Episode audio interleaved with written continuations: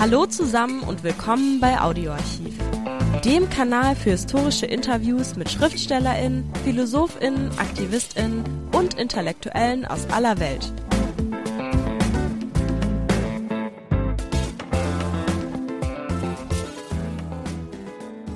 Hallo, Maud Barlow ist Kanadierin. Die Feministin war Gründungsmitglied des Council of the Canadians, der größten Bürgerinnenbewegung des Landes.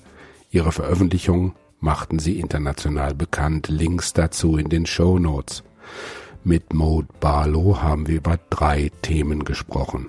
Über die neuen Royalties, die Superreichen aller Länder, die über mehr Macht verfügen als viele Staaten der Welt, über den Abbau demokratischer und sozialer Standards und der globalen Verelendung weiter Bevölkerung zugunsten der Profitmaximierung international agierender Konzerne und Finanztrusts und über den Raub und die Kapitalisierung von Allgemeingut wie Trinkwasser, Teile des Meeresbodens oder Pflanzen und Wälder durch Privatisierung.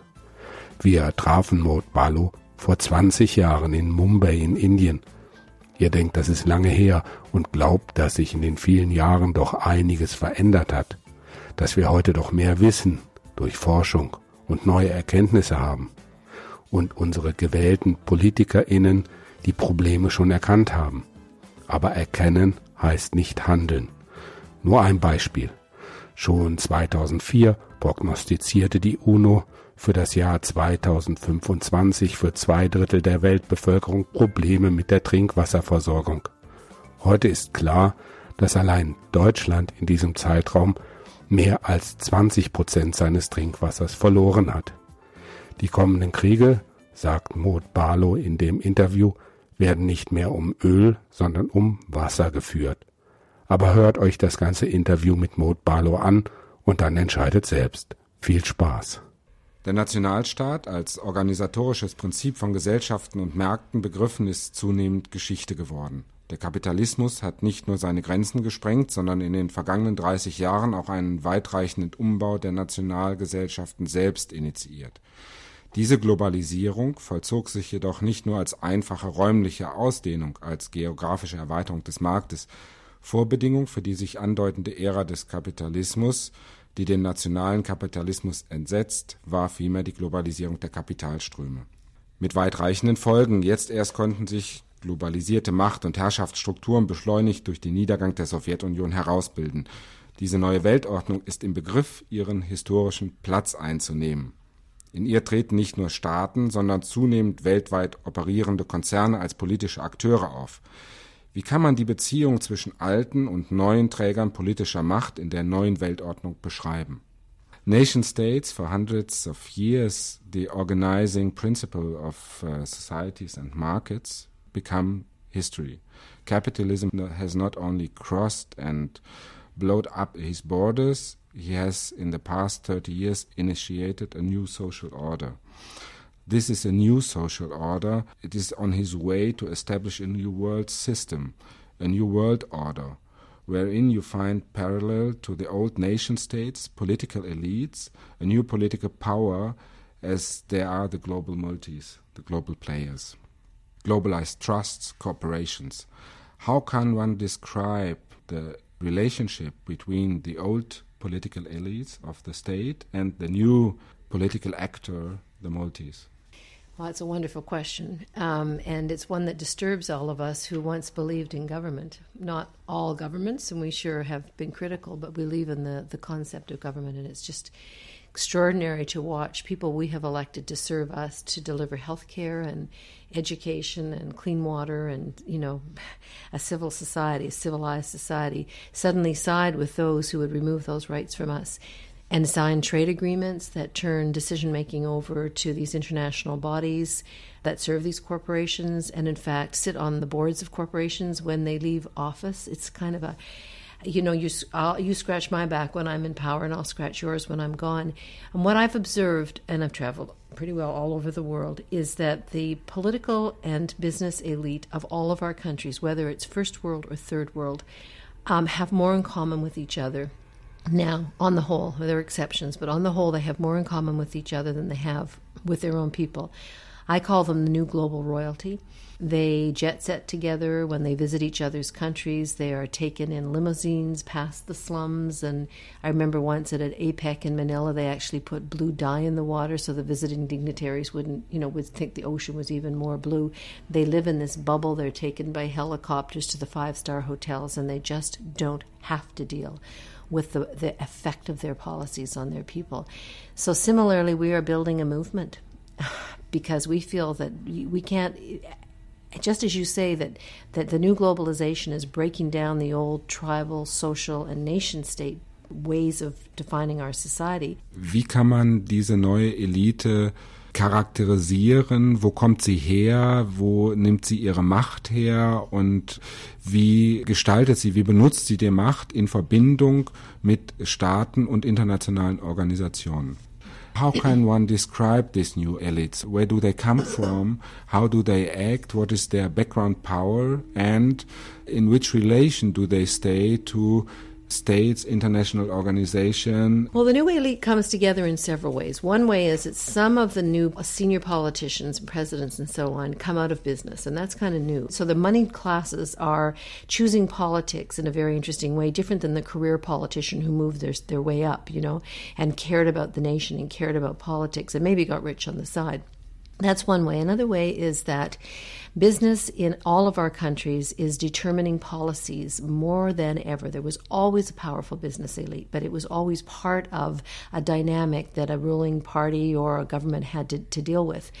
But in country after country, the business lobby, which has now formed itself into very organized units, is the principal advisor to government. Government uh, does their bidding. They run the trade negotiations. They co-govern in these trade negotiations. They co-govern. They were even co-governing at the World Summit on Sustainable Development in South Africa, which was supposed to be about the world's environment. And there were all the big companies saying, you know, here's how we'll fix it. It's the multi-stakeholder they call it. There's a new alliance of corporate leaders and senior business and senior politicians and and I would say trade officials as well because this is kind of part of the new club. And the way they work together is that they believe that their policies are the they they've bought the Washington consensus. They believe it's the only model of development for the world.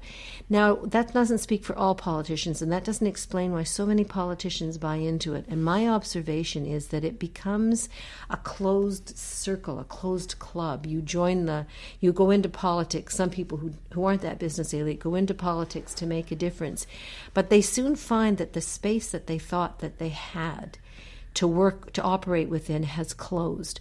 It's closed because of rules like the World Bank and the IMF and the WTO have just and the European Union have said this is the way you're going to operate. You can only go that far left. You bump into a wall when you go that far left. You can go as far right as you want because that's where we like to be. And so they find themselves unable to work and either they get out or they adapt. And I've watched many people who were good people who cared a lot go in and start to apologize, start to you know, they become the new face. And so they may be people of color or women or anti poverty activists or environmentalists who become the front face for this business elite. They, business and political elite, party together, they travel together. It's a new situation, and we're trying, from our perspective as activists, to understand it and to find ways of dealing within this new structure of political power, which isn't to say the old nation state didn't abuse political power. Don't get me wrong, I'm not saying that. But this is something new, this is shifting. Diese Instrumentalisierung der traditionellen politischen Institutionen des Staates durch eine neue ökonomische Elite hat natürlich auch einen ökonomischen Hintergrund. Also heute existieren circa 45.000 multinationale Konzerne gegenüber 7.000 vor 20 Jahren und die 200 führenden Konzerne sind so mächtig, dass ihr gemeinsamer Jahresumsatz die wirtschaftliche Gesamtleistung von 182 der 191 Länder der Welt übertrifft. Zu den 100 größten Wirtschaften der Welt gehören 53 Konzerne und nur 47 Staaten. Walmart, der zweitgrößte Konzern der Welt, besitzt ein größeres Wirtschaftsvolumen als die Volkswirtschaften von 178 Ländern. Um diese globalisierten Konzerne als politische Akteure zu verstehen, muss man sich fragen, wie sie ihre wirtschaftliche Macht einsetzen, um sich die staatlichen Systeme, die traditionellen staatlichen Systeme zu unterwerfen beziehungsweise sie in ihren Dienst zu stellen. And the question is, how do they use this economical power? Well, basically, the shape of the corporation has profoundly changed in the last 15 years. There used to be, of course, domestic companies, and then there were, I'd say, multinational companies, but and now there are transnationals. To me, the difference between a multinational and a transnational is a multinational still has a base somewhere and still sees itself as German or American or Japanese or whatever, but it would maybe scatter it, its production around the world in the third world.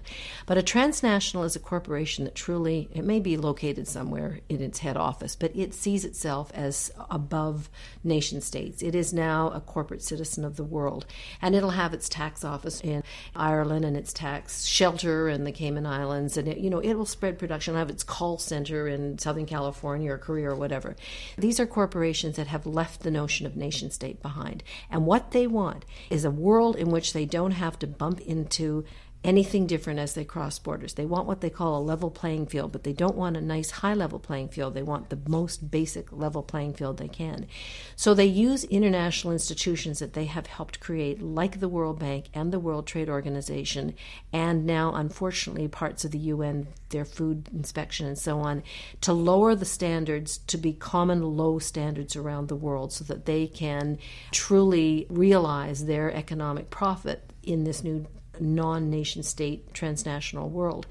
So they bring in uh, policies. I'll give you an example. In the North American Free Trade Agreement, they have investment rights that actually give corporations the right to sue other governments of the NAFTA uh, agreement, even though those corporations were not signatories to NAFTA. If the government brings in any legislation that is going to cost them lost profit, even if it's environmental or health reasons, Canada banned the trans-border uh, trade in MMT, which is a neurotoxin added to our gasoline. Uh, all the parties agreed. It's banned in Europe. It's banned in most of the U.S. If it had been a Canadian company making it, that would have been the end of it. But it was an American company, and under NAFTA, they sued for millions and millions of dollars uh, from this investment right. Canada backed off. The MMT is back in our gasoline. We gave them millions of dollars in compensation for the one year they weren't trading in our country, and we gave them a letter from the Canadian government signed by the Prime Minister apologizing for smearing their reputation, which they're now taking all over the third world, saying we've got Canada's good housekeeping seal of approval. I could give you two dozen examples like that, where this investment clause is forcing governments to back off legislation when they even when they've discovered something new about a chemical that they didn't know. If that company had rights to sell that company that chemical, that company gets to maintain its right to sell that chemical, or you have to pay, the government has to pay them millions and maybe billions of dollars in compensation. Now, that's only one example of a myriad of ways in which these corporations have developed policies for them. Gleich geht's weiter mit dem Interview. Zuvor noch der kurze Hinweis. Liked uns, wenn es euch gefällt. Another example would be in agricultural agreement of the WTO, in which countries are no longer allowed, they call it hoarding, to maintain food stocks for emergencies. So, where there was a time when countries were, had to think about food self sustainability, and the way you determined whether you were food self sufficient is whether you could provide food for your people. Now it's whether you can buy enough food to feed your people. Well, you look around India, and they can neither they can't do either one anymore because under these trade agricultural trade policies, they've been forced to start exporting their best food, using their best land for export food. And now that their small farmers are being devastated, they're moving into the slums here. This is happening all over the world, including in the first world. Farmer suicides are going up. These are all policies that come directly from the big agribusiness corporations that have set up rules of the Agreement on Agriculture of the WTO that now apply to countries around the world. And I'm telling you, they didn't understand what they were signing when they signed them. So, you know what they say? Well, it must be getting better because agricultural exports are up. So, isn't that better? Well, why are more and more people starving to death in India? Because you're exporting your best food to countries that can buy it. This is the potato famine of Ireland in the 1800s. You know, this is what we're doing. We're doing what we did hundreds of years ago when only under colonialism. It is a, it's a new form of colonialism, and it is driven by a handful of corporations who are now more powerful than nation states. It's important to remember of the top 100 economies in the world, 53 are transnational corporations. You know, there's what, almost 200 countries. So we're talking about most countries in the world being smaller than these companies. Walmart is bigger than 163 countries in the world. That's its annual profits, its annual sales are bigger than the GDP of 163 countries. So when they come into a country and say, We'd like you to look the other way while we break your labor laws, would you do that, please? Governments comply. The big mining companies get to come into countries like the Philippines, and, and this is a new law in the Philippines, the Philippine Mining Act, and, and they say, if you want us here, and you do want us here, you will give us an agreement that for 25 years we don't have to pay one cent of taxes. We can take every cent of profit out of the country. We don't have to hire locally. And you know what they were given? They were given the right of clearance of indigenous people off the land using their own private armies. This is war on poor people, run by corporations, adopted by our governments through these institutions like the World Bank and the World Trade Organization. And this is how they manipulate. Together, they're going to somehow you know, maybe have a new constellation of players of these international institutions and these corporations. Nation states are gone in that sense. They're not gone and they're complicit in it.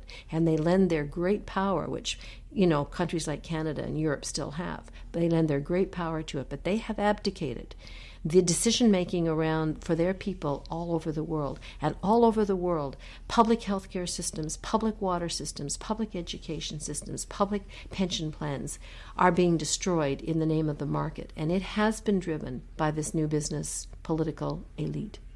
Der Einfluss der multinationalen Konzerne reicht über die ganze Welt und trotzdem möchte ich noch einmal nachfragen, kann man einen Unterschied finden in dem Verhalten dieser multinationalen Konzerne gegenüber dem Süden und auch die Auswirkungen sind es andere als in den reichen Staaten der ersten Welt. I would like to focus on the difference between the South and the North. Can one see a difference in their way of acting and in the consequences of their acting between the North and the South? Well, of course, these corporations are largely from the North, so that's the first thing. And that's why our governments in the North are promoting their interests. The government of France and the government of Germany are pushing the three big water companies. Two are French, one is uh, German British alliance. So they're actually going to the third world and promoting the privatization of the water systems there in a very aggressive way and, and, working with the World Bank and the International Monetary Fund. And it's solely to benefit the interests of the corporations that are still, you know, residing in, even though they're transnational, still residing in, in France and Germany. So, yes, of course, there's a differential. And of course, the laws here are much more difficult to enforce if they exist. I mean, Mex- Mexico has very strong environmental laws. Mean, they don't obey them uh, and nobody enforces them. So, having them on the books is not the same as enforcing them. And third world governments have no power to do this against these corporations. There's still more power in the North. However, I will say this there are similarities, and it's one of the ways in which the world's getting flattened out.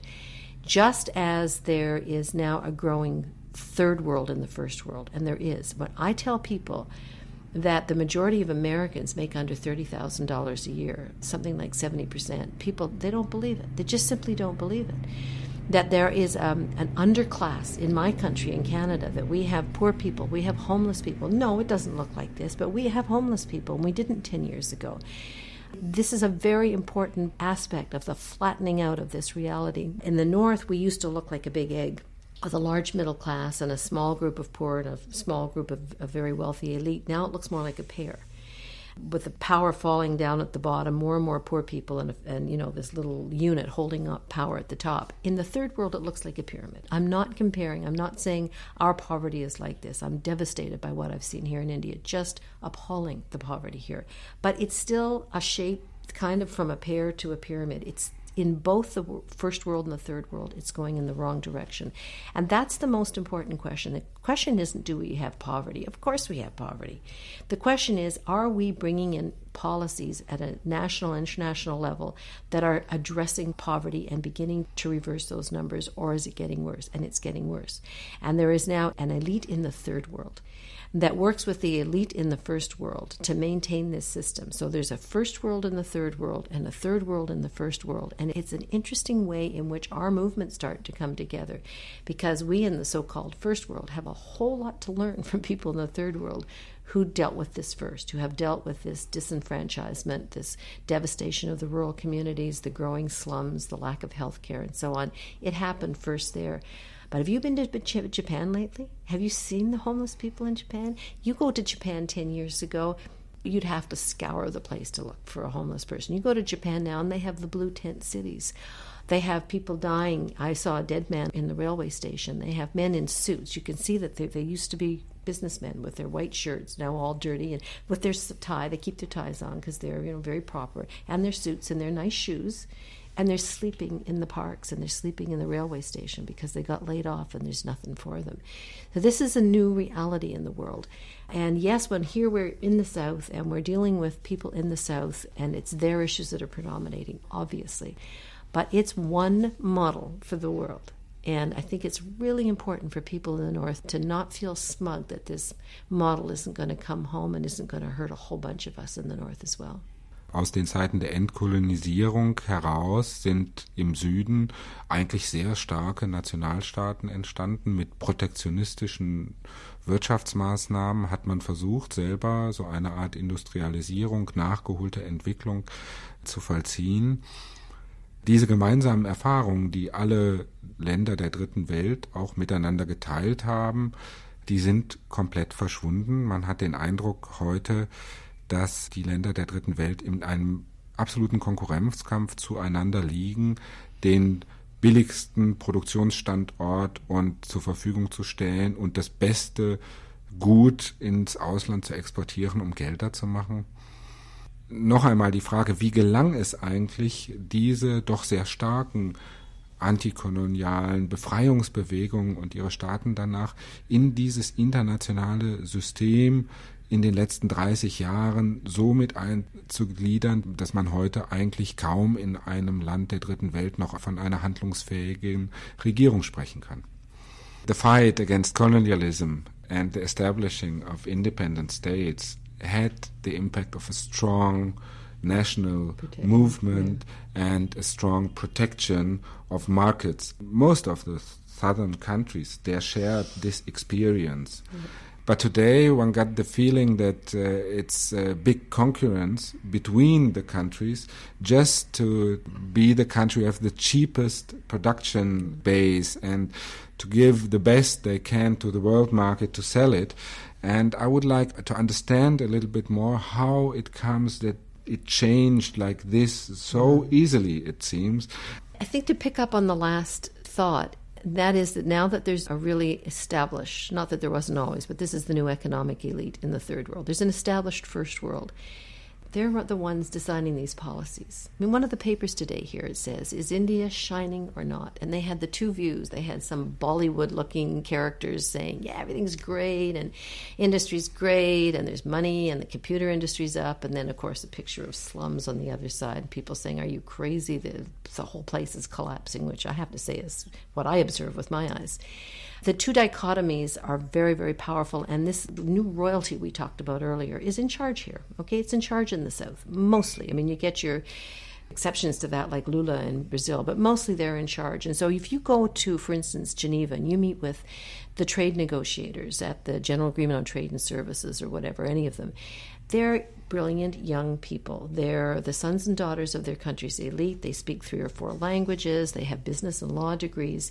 I would argue that they're not necessarily speaking for their people. So that's the first thing. I think that you've got this class that we talked about is now ruling the South, and they're making decisions for the people that I would argue are terrible for the people. I think a secondary reality is that, and we both, I, I, mean, I think what you're leading to and what I would agree with is that this is the new form of colonialism. The old was military conquest for economic plunder. This is straight economic plunder backed by these trade agreements that allow northern corporations to come in and, for instance, take over the entire seed diversity, or take patents on life forms, or take patents on valuable new genes that have been plant extracts that have been discovered. They want these rules to be able to come in and do this. So, this new elite that's running things is using this new system to impose this on people. It is a new form of colonialism, it is economic apartheid people, uh, you know, they may have ended apartheid in South Africa, but it's black people who aren't getting access to water now that water's been privatized. You know, they may have technically ended the caste system here, but you don't have to look very far to figure out who's lying on the streets, uh, you know, literally sleeping on the streets, you know, having their bodily functions on the street, everything. It's not imposed anymore by the law of the land. It's imposed by economic globalization, and it's faceless. It's international, it's or global. It's imposed by rules that these people have absolutely no power to deal with. Auf der anderen Seite schreitet die Globalisierung, das heißt die Privatisierung auch von bisher als Gemeingut angesehener Güter voran. Zum Beispiel Gesundheit, Bildung und insbesondere Wasser. Da haben Sie sehr intensiv darüber gearbeitet. Das ist ein richtiger Angriff auf alles, was bisher als selbstverständlich betrachtet wurde. Trotzdem ist der Widerstand dagegen, zum Beispiel gegen die Privatisierung von Wasser im Westen, so gut wie gar kein Thema. Wie wird diese Privatisierung begründet und welche Folgen könnte das haben? Beside of this, the privatization of common goods is going on and stepping forward. You have education, you have healthcare, uh, water. You have uh, genes and everything, yeah. yeah, and resistance against, like for example, privatization of of water, you have almost no resistance oh, against this in Europe. I say in Europe. so uh, I have the question: Why? Why is it in their mind to privatize okay. water, and what are the suspected consequences or the experiences okay. till today? Well, part of this new agenda, this new reality we're talking about, is that areas of life that were once considered to be off limits to the market are now for sale. Everything's for sale in this world, you know, children, uh, everything. But air, healthcare, education, seeds, and water, everything that we used to think was what belonged to us commonly, what some of us call the global commons, is now for sale to the highest bidder. And the latest of these is water. The world is running out of fresh water. We have a finite amount, less than one half of 1%, and we are diverting, polluting, and depleting it so fast that by the year 2025, fully two thirds of the world's population will be living in some form of water crisis. Now, these are not my statistics, these are from the United Nations. It is a crisis that is going to hit us so hard and so fast. And it isn't just in the South. California's only got 20 years of water left. Parts of Europe are beginning to run out. 22 countries in Africa, the Middle East. We're talking massive drought in northern China as they divert water to their industry. We're talking about a global water crisis. Now, those who are part of this elite who want to take power over these, you know, who are seeking power and wealth have seen before any of the rest of us that whoever controls water Whoever buys it up, whoever takes control of the world's water supply, is going to have both enormous wealth and a great deal of power. So there are corporations moving in to take control of water delivery, the three big European service corporations. There are big bottled water companies like Nestle, which owns 78 companies, and then Coca Cola and Pepsi Cola. They're sort of water hunters. There are companies now getting into the water, massive bulk water movement. That's movement of bulk water through pipelines or super tankers or whatever, and that's the next phase of the commercialization of water. They want to commodify water, put it on the open market for sale, and sell it to the highest bidder, and they want to make an OPEC. Like you know oil has an OPEC. They want to have a cart- cartel to control the world's fresh water sources. If that happens there will be millions and millions and millions of people who will die of thirst and drought because they won't have water, you know, for their land, for their crops. And this is coming. This is a coming reality. Was noch nicht so ganz klar ist, wahrscheinlich insbesondere Leuten in Europa, ist, wie man mit Wasser, in, mit welchen Methoden und auf welche Art und Weise man mit einem privatisierten Wasser eigentlich ein Geschäft machen kann und wie man das kontrolliert. How can you make a business out of water and what is the consequences? I mean, how do they do it? Do they well, do it? we to, it's a lovely scam. You see, you got to remember they're not investing a cent. They get the World Bank to put the money up. And the World Bank is our money, eh? It's public money. It's money the governments have put into this bank. So they take this public money that belongs to us and they give it to the corporations, and they now are guaranteeing them a profit whether or not they turn a profit. So they're home free. They've got this new financial agreement with the World Bank. So they not only make money from the what they call full cost delivery of water, which means enough money for their investors, 20 to 30 percent over and above for their investors. They uh, get money from the World Bank. They get guaranteed profits from the World Bank. And I think they're willing to take a loss in some third world countries now because, you know, it is a struggle to, to get any money back at all in places like this. How could you pay? You could beat people up, you put them in jail. There's nothing you can do. They don't have money. But I think they're willing to take a loss for a time to get control of these water systems because there will come a time when, when governments, people will, will, corporations will pay absolutely anything for access to water. In terms of the bottled water, they're raking it in. I mean, if you have a good tap water system, I know it doesn't exist everywhere around the world you know, you should be using it. We should be supporting our public water systems. They take this water, Coca Cola, Pepsi take the water from the tap. They put it through this stupid reverse osmosis process. But I mean, you know, they put some packet of minerals, whatever in it, and they sell it back to you at 1,100 times more than it would have cost you to drink it from the tap. And studies show that on the whole, bottled water isn't any safer unless you're talking about poisoned water in, in some places like here. But, you know, people in New York who are all going around with their fancy bottles of water or Germany, they got the cleanest water in the world. You don't need to worry about water in Germany. The New Yorkers get it from the Adirondacks. It's beautiful, clear water. But they're also, oh, it's public water. It must be terrible, so I better have my, my stash of bottled water. It's just a, a, um, a form of mass insanity to let this, our water systems deteriorate while we let corporations take over the control of our water. Danke, dass ihr bei Audioarchiv dabei wart.